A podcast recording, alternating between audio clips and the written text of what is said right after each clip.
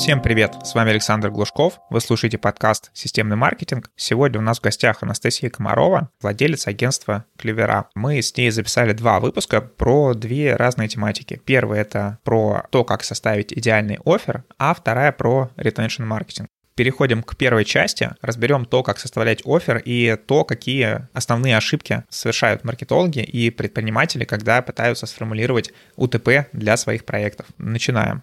Настя, привет. Расскажи о себе и о том, чем ты занимаешься. Привет, я занимаюсь маркетингом уже более 12 лет. 12 лет у меня маркетинговое агентство «Клевера». Начинали мы как промо-агентство, Изначально занимались офлайн маркетингом это были ивент-проекты, BTL-акции, и уже к 2013 году мы ушли в аналитику и в онлайн.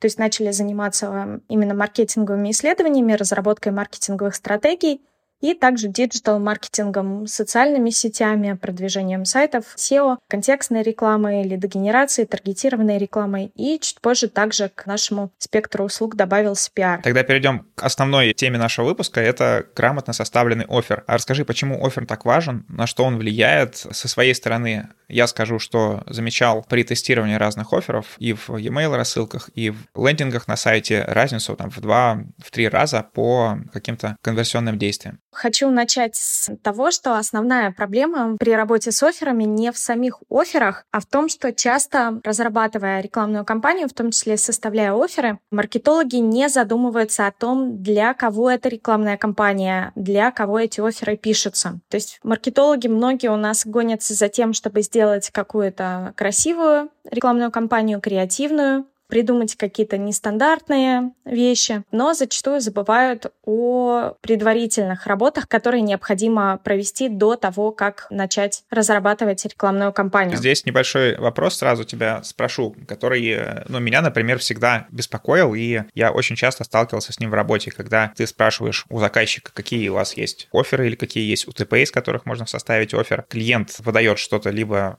такое стандартное, что у нас там дешево, качественно, с гарантией и так далее. И э, ты либо как бы не идешь глубже исследовать эту тематику, либо ты просто ты далек от темы, которую ты рекламируешь, и считаешь, что заказчик эксперт. Нужно ли доверять заказчику или нужно самому копать, искать тот самый офер? Но на самом деле заказчик чаще всего эксперт в своем продукте, но очень часто заказчик выдает желаемое за действительное. Поэтому здесь нужно, наверное, иметь небольшие скиллы коуча, можно так это назвать, для того, чтобы иметь возможность провести правильную распаковку мыслей клиента, провести правильно брифинг. Когда мы задаем вопрос клиенту, клиенту в таком формате, что вот какие оферы у вас уже были, что у вас уже хорошо работает, или даже спрашиваем, а кто ваша целевая аудитория, мы как раз и приводим сами ситуацию к тому, что клиент нам начинает рассказывать, как все это выглядит в его идеальном мире, то есть в его каких-то идеальных фантазиях, как бы это должно было быть. Обязательно нужно правильно готовиться к брифингу, правильно проводить брифинг и одни и те же вопросы задавать несколько раз в разных формулировках. Очень часто я сталкивалась с тем, что мы сначала спрашиваем клиента, кто ваша целевая аудитория, и получаем ответ, что это такие классные ребята, молодые, прогрессивные, красивые, богатые и так далее. А потом э, спрашиваешь, а кто сейчас у вас больше всего покупает? И получаешь абсолютно противоположный ответ и понимаешь, что целевая аудитория это абсолютно другая, и равняясь на тот портрет, который изначально клиент выдал, мы бы не только не привлекли новую аудиторию, но и отпугнули ту, которая уже покупает. То есть тот случай, когда реклама может не только не привести новых клиентов, но еще и навредить. Конечно, для того, чтобы такого не произошло, нужно точно убедиться в том, что клиент понимает, кто действительно у него сейчас покупает, на кого имеет смысл ориентироваться. Если у клиента стоит задача ориентироваться на других потребителей, не тех, кто сейчас уже покупает, это тоже нужно уточнить, убедиться, что клиент правильно понимает ситуацию, действительно у него цель либо расширить, соответственно, аудиторию, и тогда это одна история, когда мы на одну аудиторию делаем поддерживающую рекламную кампанию и захватываем другие сегменты рынка, выходя на них через другие каналы с другими офферами.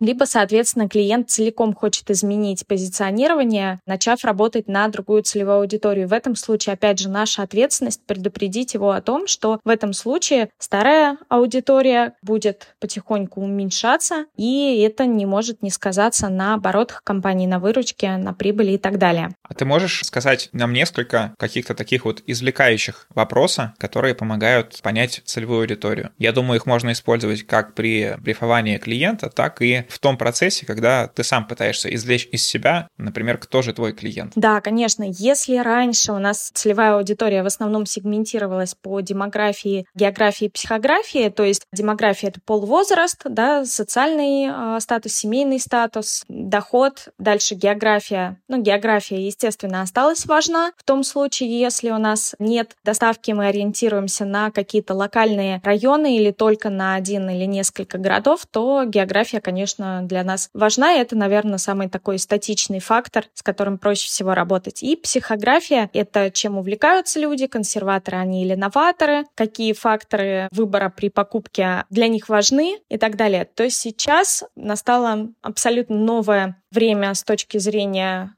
маркетинга в том смысле, что сегменты смешиваются, Нельзя однозначно сказать, э, что если у клиента возраст вот такой, то у него будут интересы вот такие, и к нему нужно вот такой подход применять. То есть у нас очень сильно смешиваются сегменты аудитории. Нельзя их делить ни по полу, ни по возрасту, ни по семейному статусу, ни по социальному, ни как-то еще. Единственное из старой модели, что мы используем, это география. Новое слово в сегментации целевой аудитории — это, конечно, сегментация по модели Job to be done. Что это значит? Мы задаем себе следующие вопросы. Первое. Какие проблемы моего клиента мучают из тех, которые можно решить моим продуктом или услугой? То есть любой продукт, мы понимаем, что клиент покупает не из-за самого продукта. Знаете, как очень старая такая бородатая шутка или пример, э, то, что люди никогда не покупают дрель, они покупают дырки в стенах. Вот это как раз к этому примеру. То есть люди не покупают сам продукт, люди покупают решение какой-то проблемы или удовлетворение какой-либо потребности. Нам нужно понимать, какую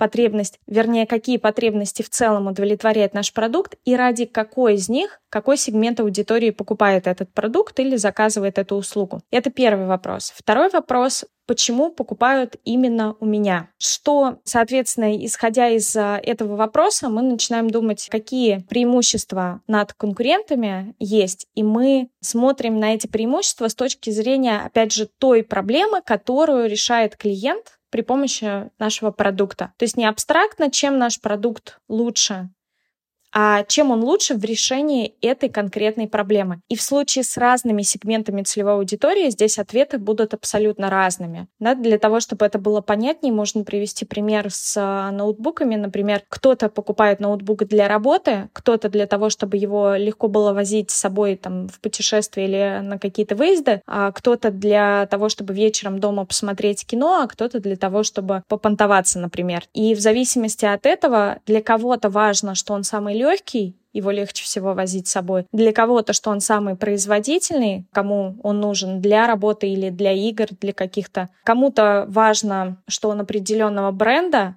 а кому-то просто важно, чтобы он был красивенький. Это абсолютно разные сегменты целевой аудитории, и для разных сегментов, соответственно, важны разные критерии, и УТП нужно составлять в зависимости от этого тоже абсолютно разные. Мы с тобой разобрали некоторые ошибки уже, которые часто встречаются, например, когда клиент э, или вы как собственник бизнеса строите свои оферы, исходя из тех фантазий, которые вы считаете, что ваша целевая аудитория такая. А какие еще есть ошибки, какие ты часто встречаешь, либо просто видишь в работе других маркетологов? Например? Но основные пять ошибок, которые я всегда хорошо, быстро замечаю, это первое, когда ты понимаешь, что абсолютный дисбаланс между целевой аудиторией и самой рекламой, рекламной кампанией, оффером, визуалом. Вторая проблема — это когда под целевую аудиторию вроде бы сориентировались но используемые рекламные каналы никак не соответствуют либо целевой аудитории, либо оферу. Самый банальный пример. В оферах обязательно должен быть призыв да, к действию. И очень часто мы видим призыв к действию серии «Перейди по ссылке», «Закажи на сайте», так как у нас сейчас весь бизнес потихонечку уходит в онлайн, или как минимум один из каналов, да, который используется, это обязательно digital, это либо сайт, либо соцсети, либо маркетплейсы, либо что-то еще. То есть если 20 лет назад у нас везде был адрес магазина и звоните по телефону, то сейчас у нас все замыкается в основном на онлайн. Но когда мы видим такие призывы либо на креативе, на каком-то баннере, либо, упаси боже, в офлайне, на билбордах, в indoor-рекламе, в листовках и так далее, естественно, сразу возникает вопрос, как вы себе представляли, что это будет работать. Полбеды, что это не, невозможно отследить такие переходы с помощью ИТ-меток там и прочего, но рядовой пользователь не будет перебивать ссылку с листовки или фотографировать баннер, чтобы не забыть ссылку на сайт, чтобы потом ввести его в адресной строке. Это огромное количество препятствий, которые маркетологи сами собственноручно возводят на пути клиента к цели, к покупке или к переходу в магазин или на нужный сайт для оставления заявки. Вот, соответственно, обязательно продумывая оферы, нужно также думать о том, где они будут размещаться для того, чтобы выстроить сразу CGM, то есть карту движения клиента от того момента, когда он увидит этот офер, до того момента, когда он непосредственно станет клиентом. То есть нужно продумывать его схему движения и стараться, наоборот, облегчить его движение на каждом этапе, сделать так, чтобы у него не было никаких проблем, сложностей, чтобы не возникало никаких лишних препятствий. Скажи, а вот должен ли офер переходить, например, из объявления на лендинг и так далее? То есть есть много сервисов, мы их тоже часто использовали, когда, например, в зависимости от того, по какому ключевому слову показывается объявление и что написано в заголовке, соответственно, такой же офер переходит и на лендинг. И какую-то положительную корреляцию мы видели, но можешь ли ты расширить это до разных источников трафика, не только, например, контекстной рекламы. Так, но сразу могу сказать, что это работает и работает очень хорошо. Почему? Потому что когда человек ищет, например, в поиске какой-то конкретный продукт или услугу или ответ на свой вопрос, естественно, если он перешел на сайт и видит то же самое сразу на первом экране без дополнительной прокрутки, он как минимум понимает, что да, я попал по адресу, здесь есть ответ на мой вопрос, либо то, что я искал, и это заставляет его как минимум прочитать, что дальше идет, ознакомиться с содержанием всей страницы. Если он переходит и видит совершенно другой текст, даже если это по сути то же самое, но написанное другим языком, как-то перефразировано, то здесь человек может не понять, что это то, что он искал. И опять же, у нас люди, как правило, не открывают только одну ссылку, забивая что-то в поиске, открывают первые как минимум пять ссылок, и смотрят, где контент более соответствующий их запросу. Поэтому на этом этапе пользователи сразу могут уйти. Поэтому да, если человек видит то, что он искал сразу, это повышает конверсию однозначно. Как это можно применять в других каналах? Здесь уже вопрос технический и зависящий, собственно, от того, какие каналы применяются. Самый, наверное, сложный с точки зрения вернее, долгий, но простой с точки зрения реализации способ если, например, мы берем в расчет таргетированную рекламу, мы с определенного оффера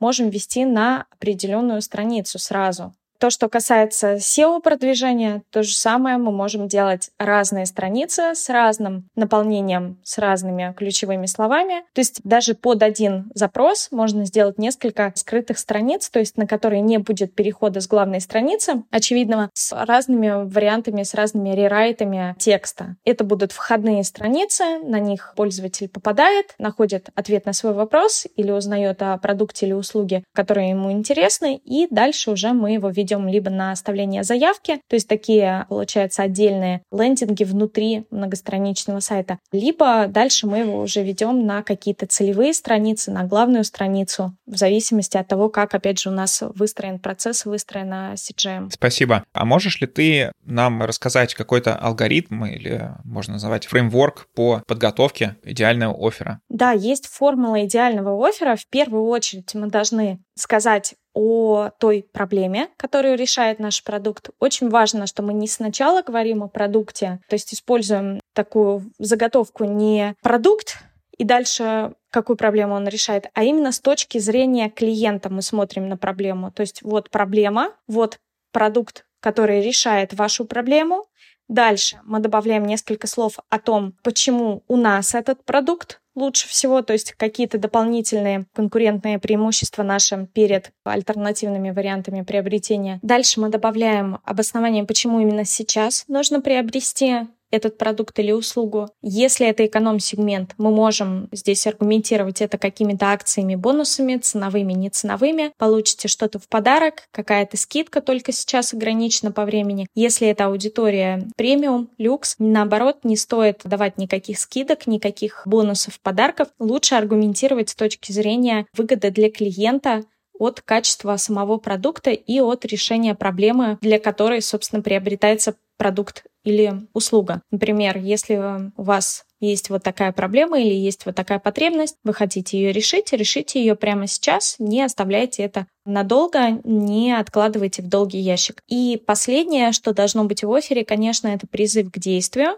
и объяснение, как должен действовать клиент. Чем подробнее мы ему объясняем, что он должен сделать дальше, тем, опять же, мы меньше оставляем возможностей не сделать того, чего мы от него ожидаем. То есть мы даем ему призыв. Опять же, призыв просто купи — это всегда плохая история. Мы обязательно говорим, переходи на сайт, заказывай, или переходи на сайт, оставляй заявку переходи на сайт, заполняй там заявку, заказывай получай с доставкой или забирай в пункте самовывоза. Или если это офлайн, например, магазин, мы говорим, выбирай удобный тебе адрес и приходи к нам в магазин. То есть мы максимально развернуто даем клиенту инструкцию, как ему приобрести наш товар или услугу. Тогда, получается, алгоритм, он приходит к такой формуле. Можешь ли ты еще раз его кратко проговорить? Прям какие элементы должны быть? Да, должно быть пять элементов. Первое. Для чего вообще клиенту этот продукт или услуга? Какую проблему он решает или какую потребность удовлетворяет. Дальше презентация самого продукта. Опять же, очень коротко на каждый элемент, буквально одно-два слова. Что это за продукт, каким образом он решает эту проблему, если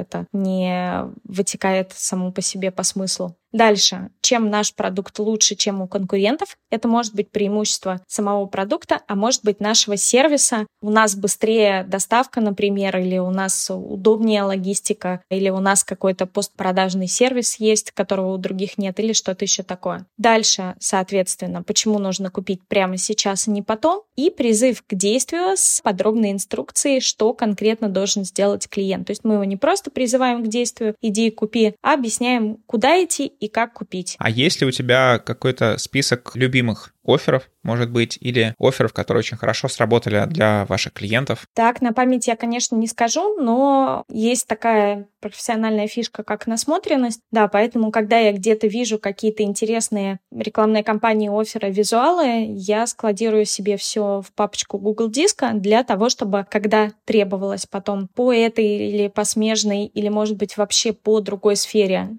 тоже составить какие-то оферы, я просматриваю свою библиотеку вот этих отложенных реклам и какие-то периодически где-то моменты беру из вот этих накоплений. Ты можешь сейчас с нами поделиться парочкой таких вот офферов из своей библиотеки? Честно говоря, нет.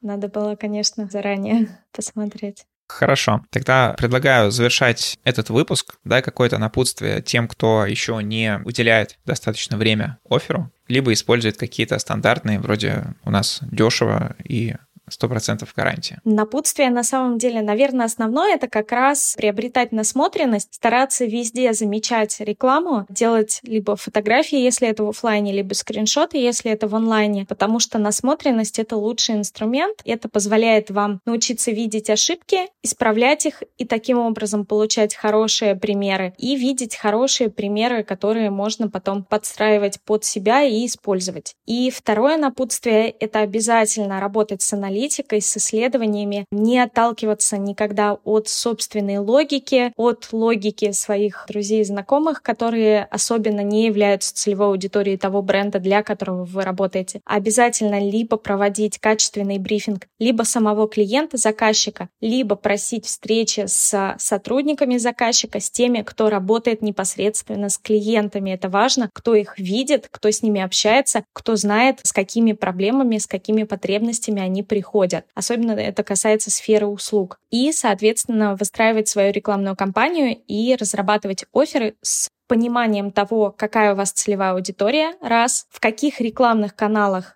эти оферы будут использоваться. Два, с помощью каких рекламных инструментов. Три, и не забывать о формуле оффера, то есть обязательно, чтобы у вас не пропадало начало, то есть для решения какой проблемы ваш продукт в принципе не пропадал призыв к действию, не пропадало объяснение, как клиенту действовать. Потому что больше всего сливается конверсия как раз, когда офер классный, но нет либо призыва к действию, либо есть призыв к действию, но клиент не понимает, а как конкретно он должен действовать. И это самое, наверное, печальное, когда клиент хочет купить, но не понимает, как это сделать. Всем спасибо за внимание. Вопросы Насти вы можете задать по ссылке, которая размещена в описании к данному подкасту, можете переходить к следующему выпуску, где с Настей мы разберем, что же такое retention маркетинг и как его применять. Всем пока!